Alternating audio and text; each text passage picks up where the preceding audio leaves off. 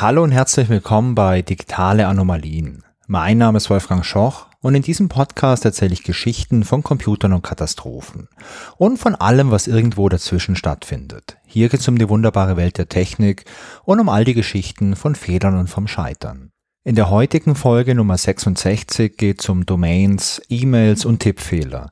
Und das ist meistens keine gute Kombination. Über Domains habe ich ja schon ein paar Mal was erzählt und deswegen möchte ich es hier ganz kurz halten. Wenn euch das Thema ein bisschen stärker interessiert, dann hört doch mal in Folge 64 rein. Da habe ich relativ ausführlich drüber gesprochen, was Domains eigentlich sind und was die so machen. Ganz kurz an der Stelle hier, Domains sind sprechende Namen, die auf IP-Adressen verweisen. Und so eine IP, das ist eine technische Kennung, die zu einem Gerät im Internet gehört. Und in der Regel ist so ein technisches Gerät ein Server oder dein Computer oder dein Mobiltelefon oder irgendein anderes Gerät, das halt mit dem Internet verbunden ist.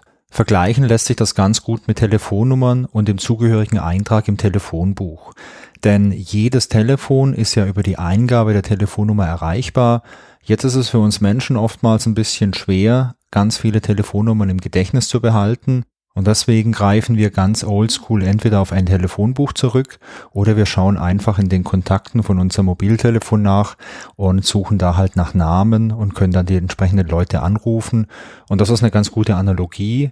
Diese Namen im Telefonbuch, das sind die Domains und die Telefonnummern, das sind die IP-Adressen. Und wenn wir über Domains sprechen, dann sprechen wir übrigens meistens über eine Kombination aus Top-Level-Domain und Second-Level-Domain. Und die Frage ist jetzt natürlich, was verbirgt sich dahinter?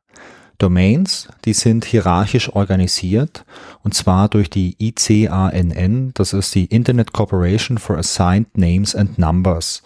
Und das ist eine internationale Behörde, die diese ganzen Domains und auch die Vergabe von diesen Domains ähm, regelt. Und in dieser hierarchischen Struktur, die ich angesprochen hatte, da steht ganz oben die Root Domain. Das ist der organisatorische Ursprung. Diese Root Domain, die wird auch als Null Domain bezeichnet. Und wenn man irgendeine Darstellung hat, dann wird die oftmals als Punkt dargestellt. In der nächsten Ebene sind dann die angesprochenen Top-Level Domains. Und die kennt ihr sicher. Es gibt hier verschiedene Typen. Auf der einen Seite gibt es länderspezifische Domains, beispielsweise DE für Deutschland oder AT für Österreich oder CH für die Schweiz. Und jedes Land der Welt hat so eine Domain zugewiesen bekommen von der ICANN. Und darüber hinaus gibt es noch allgemeine Top-Level-Domains, beispielsweise com oder org oder net und noch ganz viele weitere. Und die einzelnen Top-Level-Domains, die werden jetzt von unterschiedlichen Organisationen verwaltet. Im Falle von der DE-Domain für Deutschland ist das beispielsweise die DENIC oder für die COM-Domain ist das die Firma VeriSign. Und ganz wichtig ist hier, wenn es um eine Länder-Top-Level-Domain geht, also DE, AT etc., dann können die Länder frei über die Vergaberichtlinien der Top-Level-Domain entscheiden. Es kann beispielsweise eine Regelung geben, dass man einen Wohnsitz im entsprechenden Land braucht, um so eine Domain anzumelden, beziehungsweise nicht nur anzumelden, sondern zu registrieren. Oder es kann auch sehr freie Richtlinien geben, die jetzt nicht so viel voraussetzen. Auch was die Kosten angeht, können diese Länder ganz frei darüber entscheiden, ob jetzt äh, ein sehr hohes Entgelt entrichtet werden muss, um so eine Domain zu registrieren und dann auch jährlich ähm, wieder diese Registrierung zu verlängern. Denn in der Regel registriert man eine Domain und bezahlt dann pro Jahr eine entsprechende Gebühr.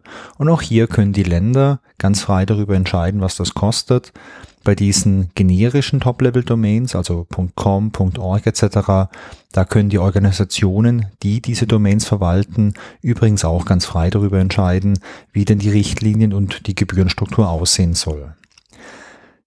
Das sind die Top-Level-Domains und wenn wir uns jetzt die nächste Ebene anschauen, dann sind wir bei den Second-Level-Domains. Und eine Second-Level-Domain ist beispielsweise digitale Anomalien oder Wikipedia oder Google, also alles, was quasi, wenn man jetzt mal von rechts nach links schaut, nach der Top-Level-Domain kommt.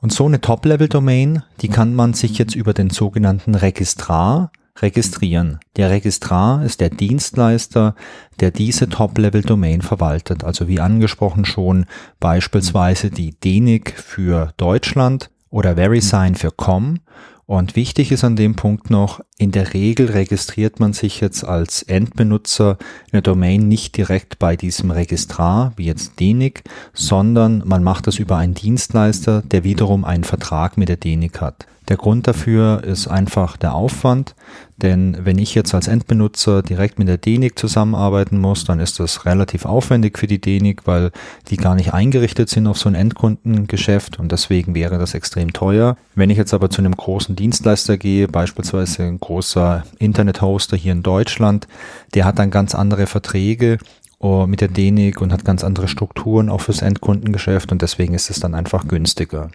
Und das Spiel, das kann man jetzt mehr oder weniger beliebig weit weiterspielen, denn nach so einer Second-Level-Domain kann jetzt ja auch eine Third-Level-Domain kommen.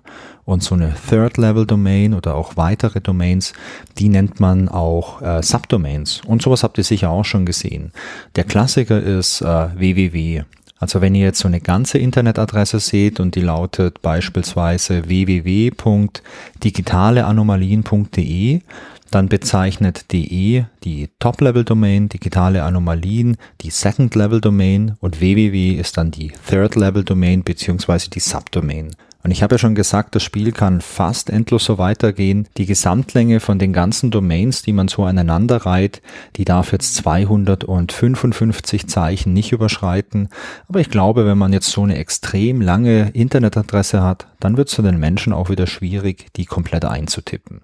Für technische Anwendungsfälle sieht es natürlich ganz anders aus, denn auch in der Technik beziehungsweise in der Kommunikation von Maschinen oder von Systemen, da spielen solche Domains auch eine sehr große Rolle, aber darüber können wir mal in irgendeiner anderen Folge sprechen. Für diese Folge ist eine andere Frage noch interessant und zwar, was bringt das eigentlich? Naja, Domains beziehungsweise dieser hierarchische Aufbau, das ist natürlich erstmal eine logische Strukturierung von dem ganzen Domänensystem und durch diese logische und hierarchische Organisation kann man jetzt die Kontrolle von verschiedenen Teilen des vollständigen Domänennamens auf verschiedene Akteure aufteilen. Das bedeutet einfach, die Verwalter der DE Top-Level Domain, die kümmern sich jetzt nur um die Vergabe von irgendwelchen Second-Level Domains, also von der nächsten Stufe in der Hierarchie. Die Verwalter von so einer Second-Level-Domain, wie jetzt beispielsweise digitale Anomalien, in meinem Fall, diese Verwalter, die kümmern sich jetzt nur um die Vergabe von den Subdomains, wie jetzt beispielsweise www.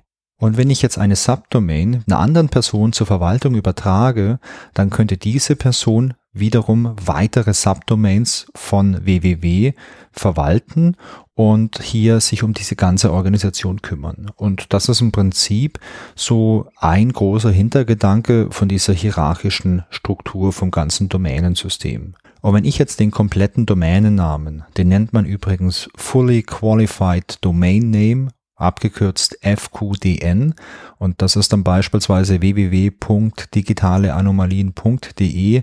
Wenn ich den jetzt in den Browser eingebe, um die entsprechende Seite aufzurufen, dann funktioniert die Suche nach der richtigen IP auch hierarchisch. Denn der Browser, der schaut sich das Ganze mal von hinten an und sieht dann, ah, da ist DE. Dann kann man quasi bei DE nachschauen, wem gehört denn digitale Anomalien, beziehungsweise was ist denn da hinterlegt als Wert kann dann da nachschauen bei diesem entsprechenden Server, der das managt und kann da anfragen, hey, äh, was für eine IP ist jetzt hinterlegt für deine www Subdomain und so findet man dann auch relativ schnell die richtige IP-Adresse und damit auch den richtigen Server. So viel zum hierarchischen Domainsystem. Ähm, eine Sache ist noch interessant und zwar, ich habe vorhin gesagt, dass alle Länder der Erde so eine Top-Level-Domain zugewiesen bekommen haben und viele Länder, die haben jetzt solche Namen zugewiesen bekommen, die auch in einem anderen Kontext eine Bedeutung haben oder die einfach gut klingen beispielsweise Top-Level-Domains wie .ag, das ist für Aktiengesellschaften in Deutschland, glaube ich, ganz spannend. Und ich weiß nicht, wie es heute ist, aber ich kann mich noch erinnern, dass wir vor zehn Jahren in Deutschland ganz viele Aktiengesellschaften hatten, die so eine .ag Internetadresse hatten. Das war mal ganz modern. Dann gibt's beispielsweise noch die Top-Level-Domain.to. Die war früher auch mal ganz modern, vielleicht vor so 10 Jahren, 15 Jahren. Vor allem so im digitalen Untergrund hat man sich die gerne genutzt, um irgendwelche zwielichtigen Seiten an den Start zu bringen. Ich glaube, bei diesen .to-Domains war es vor allem so, dass man da nicht so einfach herausfinden konnte, welche Person sich die einfach äh, registriert hatte. Dann gibt's noch die Domain.fm, die auch für viele Angebote im Internet, die sich irgendwie mit äh, Podcast oder Radio beschäftigen, ganz cool ist, weil da eben halt äh, dieser Begriff drin vorkommt. Und es gibt noch viele weitere Domains, die irgendwie einen coolen Namen haben. Und darum haben einige, vor allem ärmere Länder damit begonnen, ihre landesspezifischen Top-Level-Domains zu vermarkten und damit Geld zu verdienen. Und manche Länder haben dazu auch Verträge mit externen Unternehmen geschlossen, die sich um die ganze Vermarktung und um das ganze Technische kümmern. Unsere heutige Geschichte, die hat mit genau solchen Domainvermarktungen zu tun. Im Jahr 2001 gründet der Niederländer Joost Zurbier das Unternehmen .tk, mit dem er die Top-Level-Domains vom kleinen Karibikstaat Tokelau vermarktet. Auf der Insel, da leben damals 1300 Menschen und man hat da keinen so großen Bedarf an der Domain, man braucht die nicht wirklich und so entscheidet man sich hier den Deal einzugehen mit dem Joost Zurbier und die Domain, das ist die .tk-Domain, die ist super erfolgreich und die trägt dann auch einen signifikanten Teil zum Bruttoinlandsprodukt von Tokelau bei. Und diese Domains, die haben eine Besonderheit, und zwar können die teilweise kostenlos genutzt werden. Es gibt ja gewisse Einschränkungen, wenn man so eine kostenlose Domain nutzen möchte, aber für viele Leute ist das damals eine schöne Alternative zu einer kostenpflichtigen Domain. Vor allem in den jungen Tagen des Internets, ähm, wo viele Leute sich irgendwelche Websites basteln, da ist halt sowas wie kostenloser Webspace oder halt auch eine kostenlose Domain super, super beliebt. Eine von meinen eigenen ganz frühen Webseiten, die man heute zum Glück nirgends mehr finden kann, die hatte auch so eine TK-Domain und ich glaube, mich daran zu erinnern, dass so der Trade-off war, dass man beim Aufruf der Webseite irgendwo ein bisschen Werbung angezeigt bekommen hat. Aber mir war das damals völlig egal, denn hey, die Domain war kostenlos. Und so denken, glaube ich, viele Leute, denn 2009 sind bereits 15 Millionen solcher TK-Domains registriert. 2016 sind es bereits über 31 Millionen und die TK-Domain ist damit eine der meistgenutzten Domains weltweit. Der Just Zurbier, der gründet dann im Jahr 2011 die Freedom Registry, die danach in Freenom umbenannt wird und er ist dort der CEO und Freenom verwaltet und vermarktet die TK-Domain und zusätzlich kommen nach und nach noch weitere Top-Level-Domains hinzu. Und zwar die Domain .ga, .cf, .gq und .ml. Die Besonderheit ist auch hier jeweils, dass man die Domains unter bestimmten Bedingungen auch kostenlos nutzen kann. 2013 schließt er dann einen 10-Jahres-Vertrag mit Mali für die Nutzung der ML-Domain. Und bei den ML-Domains fällt Zurbier am Anfang eine Sache auf. Es gibt nämlich ständig Aufrufe von irgendwelchen Domains, die gar nicht registriert sind. Das ist eigentlich nichts Außergewöhnliches, aber ihm fällt auf, dass manche Domains extrem häufig nachgefragt werden. Und das sind die Domains army.ml und navy.ml. Und ich sag mal, zu Forschungszwecken richtet sich dann Zurbier so eine Art Catch-all-E-Mail-Adresse für diese Domains ein. Das bedeutet, wenn jemand eine E-Mail jetzt an army.ml schickt, dann landet diese E-Mail in der Inbox von Joost Zurbier. Und der staunt nicht schlecht, als er in diese Inbox reinschaut, denn da landen ziemlich viele E-Mails, die eigentlich fürs amerikanische Militär bestimmt sind. Und das liegt halt daran, dass das US-Militär eine spezielle Top-Level-Domain mit dem Namen MIL besitzt. Und anscheinend gibt es viele Leute, die jetzt hier so eine Art Tippfehler machen und statt MIL nur ML tippen. Und ihr fragt euch jetzt sicherlich auch, Militär-E-Mails, was kann da schon dabei sein? Wichtige Sachen, die werden doch sicher nicht per E-Mail verschickt. Und wenn doch, die sind doch sicherlich super gut verschlüsselt. Es wird bei Verschlüsselung und Sicherheit doch auch super oft mit diesem US-Militärstandard geworben, oder? Naja, der Großteil der E-Mails, der ist einfach nur Spam und es sind auch keine E-Mails mit expliziter Geheimhaltungsstufe dabei. Denn so explizit geheim gehaltene Daten, die werden beim US-Militär nicht per E-Mail, sondern über so ein besonders gesichertes Netzwerk verschickt. Aber die E-Mails, die bei Just Zurbir landen, die enthalten dennoch, ich sag mal, sensible Informationen, und zwar über Militärangehörige, über irgendwelche Auftragnehmer vom Militär und über Angehörige von diesen Militärangehörigen und diesen Auftragnehmern. Beispielsweise so Sachen wie Röntgenbilder oder sonstige medizinische Daten, dann irgendwelche Besatzungslisten von Schiffen, Personallisten von Stützpunkten, dann auch mal Karten von irgendwelchen militärischen Anlagen, Inspektionsberichte, Verträge, interne Untersuchungen über Mobbing werden da per E-Mail verschickt. Aber auch so Sachen wie offizielle Reisepläne oder Steuerunterlagen, Finanzunterlagen und die Liste, die geht noch ein ganzes Stück weiter. Auch wenn da jetzt keine explizit klassifizierten Daten dabei sind, kann man garantiert durch die reine Menge an diesen sensiblen Informationen einige interessante Erkenntnisse gewinnen.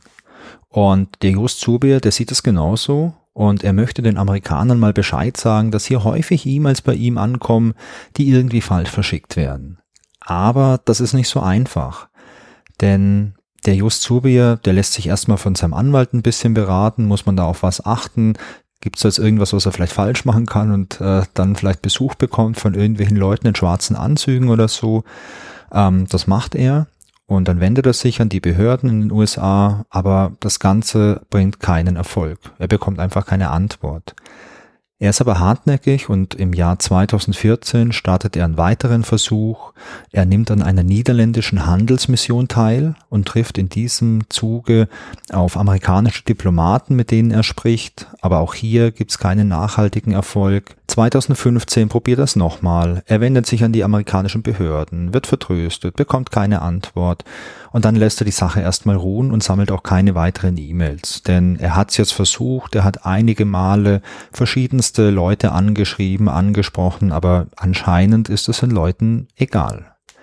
Und die Situation, die ändert sich für ihn erst im Jahr 2023 wieder, denn im Jahr 2023 läuft dieser 10-Jahres-Vertrag mit Mali aus.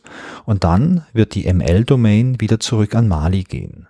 Mali steht mittlerweile Russland ziemlich nahe und der Zubeer, denkt sich, naja, das wird den Amerikanern doch sicherlich nicht so recht sein, wenn da ständig irgendwelche Militär-E-Mails geleakt werden und dann potenziell vielleicht auch Russland in die Hände fallen können. Und so fängt Zube wieder an, fehlgeleitete Mails zu sammeln, erstmal nur um zu schauen, ob da überhaupt noch was ankommt. Und ja, es kommt was an. Im ersten Halbjahr 2023 kommen über 100.000 E-Mails zusammen. Und an manchen Tagen sind es wohl allein 1000 E-Mails. Und der Inhalt, der ist heute genauso brisant wie damals. Er wendet sich dann abermals an die amerikanischen Behörden und er erklärt mit Nachdruck, dass das ein Sicherheitsproblem ist. Und die Presse, die berichtet da auch darüber und er findet auf einmal Gehör und vielleicht ist das ja auch ein bisschen wegen der Presse. Beim täglichen Briefing vom Weißen Haus wird am 17. Juli 2023 über das Thema gesprochen. Es gibt da eine journalistische Nachfrage, so, hey, wir haben hier im Guardian gelesen, dass es hier ein kleines Problem mit den ganzen Militär-E-Mails gibt. Und die Antwort ist dann sinngemäß, äh, ja, haben wir auch mitbekommen, wir sind uns des Problems bewusst und wir haben jetzt die ML-Domain bei allen E-Mail-Konten von den Behörden geblockt. Und das bedeutet, wenn ich jetzt beim Militär, bei der Navy oder bei einer sonstigen Behörde eine E-Mail an eine .ml-Adresse verschicken möchte, dann gibt es eine Fehlermeldung und diese E-Mail wird einfach geblockt. Und man räumt in dieser Pressekonferenz aber auch ein, ja, es ist natürlich weiterhin möglich, dass jetzt Leute E-Mails von privaten oder auch von externen Accounts versehentlich an so eine ML-Domain senden und darauf hat man jetzt halt leider keinen Einfluss. Zum Schluss hat es dann also der Jost Zurbier nach zehn Jahren doch noch geschafft, dass irgendjemand beim amerikanischen Militär davon äh, überzeugt wird, dass es ein Problem ist, dass diese E-Mails dort ähm, an die falsche Domain geschickt werden oder an die falsche E-Mail-Adresse geschickt werden und äh, dass ein kleines bisschen was unternommen wird und es bleibt sicherlich spannend, was das noch in der Zukunft für Auswirkungen hat, wenn Leute dann von ihren privaten äh, Mail-Accounts oder wenn irgendwelche Dienstleister da mehr oder weniger vertrauliche Informationen jetzt ähm, ja einfach an falsche Adressen schicken. Was ist das Fazit von der Geschichte? Also das erste vielleicht, E-Mails sind eine feine Sache, denn E-Mails, die funktionieren unabhängig von Software, von System oder von sonstigen Faktoren. Man braucht keine spezielle App in einer speziellen Version oder ein Abo oder irgendwas sonstiges. Man kann eigentlich von jedem Gerät aus eine E-Mail schreiben und man ist auch nicht mal von einem Anbieter abhängig. Von euch haben vielleicht viele E-Mail-Adressen von Google, also so eine Gmail-Adresse, oder vielleicht haben manche Leute auch noch ganz oldschool eine Adresse bei web.de oder bei gmx.de oder bei einem sonstigen Freemailer. Und das ist das Schöne, Ihr könnt hinwechseln, wo ihr wollt. Wenn ihr Lust habt, könnt ihr auch einen eigenen Mail-Server betreiben, zumindest theoretisch. In der Praxis ist es ein bisschen schwieriger, aber ihr könnt euch eine eigene Domain registrieren und könnt hier äh, euch Mail-Server anmieten, die dann über diese Domain laufen. Also man ist hier sehr flexibel und ich glaube, dass es heute nicht mehr möglich ist, eine neue Technologie zu entwickeln, die genau so eine Interoperabilität hat wie E-Mail. Und ich persönlich ich bin ein sehr großer E-Mail-Freund. Ich nutze viel E-Mail, ich schreibe viel E-Mail, ich bekomme viel E-Mail, aber ich benutze nebenher natürlich auch noch andere Medien zum Kommunizieren, beispielsweise so Signal auf meinem Handy oder auch Discord. Kleiner Werbeblock an der Stelle, wenn ihr Lust habt, schaut doch mal hier bei Discord vorbei. Der Link ist in den Show Notes oder auf digitaleanomalien.de. Ähm, aber E-Mail an sich, finde ich, ist eine tolle Technologie, aber man muss natürlich auch ein bisschen vorsichtig sein, denn eine E-Mail ist eigentlich nur sowas wie eine digitale Postkarte. Das heißt, ähm, man kann da einfach mal draufschauen, wenn die im Internet unterwegs ist und kann die auch lesen. Es gibt zwar Möglichkeiten, E-Mails zu verschlüsseln, aber ich glaube, die Standardbenutzer da draußen machen das einfach nicht, weil das ein bisschen zusätzlicher Aufwand ist. Das ist heute im Jahr 2023 viel einfacher wie noch vor zehn Jahren vielleicht. Aber es ist immer noch nicht so ein Standard, der einfach so passiert. Also wenn man jetzt vertrauliche Informationen verschickt und bei den ganzen Sachen, die jetzt hier bei diesen Militär-E-Mails dabei waren, da waren schon einige Sachen dabei, wo ich mir denke, huiuiui, da wäre es vielleicht ganz gut gewesen, die entweder zu verschlüsseln oder dieses spezielle Militärnetzwerk zu nutzen, wo die halt äh, sicher sind. Und das ist so das eine Thema, was ich ganz interessant finde hier, dass man halt beim Militär standardmäßig hier auch nichts verschlüsselt hat. Und das andere, was in vielen Folgen vom Podcast immer wieder mal hochkommt, ist, äh, Fehler können passieren, vor allem wenn Menschen involviert sind und vor allem sowas wie Tippfehler können passieren. Gerade mit so einer Autovervollständigung, die man vielleicht in seinem E-Mail-Programm hat, da tippt man einmal falsch und die Autovervollständigung merkt sich diese falsche E-Mail-Adresse und ergänzt die immer wieder. Ich kenne sowas zum Beispiel auch selbst. Ähm, ich habe auch schon E-Mails aus Versehen an die falschen Leute geschickt. Ähm, vielleicht auch hier in der Firma, in der ich arbeite, weil es dann irgendwie zwei, drei Kolleginnen und Kollegen gibt, die haben einen sehr ähnlichen Namen und ich tippe vielleicht super schnell und sage, ah ja, das ist das, drücke auf Enter und sehe dann gar nicht, dass da äh, jetzt irgendwie die falsche Person angesprochen wurde. Ähm, Wenn sowas in der Firma passiert, ist es nicht so schlimm. Ähm, ich verschicke ja auch selten irgendwelche ganz krassen Militärgeheimnisse oder so. Aber selbst wenn ich jetzt an einen Kunden eine E-Mail schreibe und habe da jetzt irgendwie die falschen Leute auf CC oder in der Adressatenliste, dann wäre das auch zumindest ziemlich unangenehm. Und deswegen lohnt sich hier sicherlich immer zweimal drauf zu schauen. Die Sache ist die, wie viel Aufwand möchte ich dann eigentlich in so eine präventive Fehlersuche stecken? Also bei meinen privaten E-Mails reicht es da vielleicht, wenn ich mal ganz kurz drauf schaue, ob es die richtige Adresse ist oder ob ich mir die ganzen Kontakte in ein Adressbuch eintrage, in so ein digitales und die dann immer da auswähle und dann einfach nur einmal aufpassen muss, dass ich die Adresse richtig erfasst habe und dann immer nur den Kontakt auswähle. Oder muss ich vielleicht wirklich mit irgendwelchen Listen arbeiten, wo drauf steht, die Domains sind irgendwie blockiert oder brauche ich vielleicht ein System, das mir sagt, hey Wolfgang, schau mal, diese E-Mail-Adresse hast du jetzt zum allerersten Mal verwendet, bitte prüfe die nochmal, ist die richtig? Für mich privat kann ich es beantworten, was ich da brauche.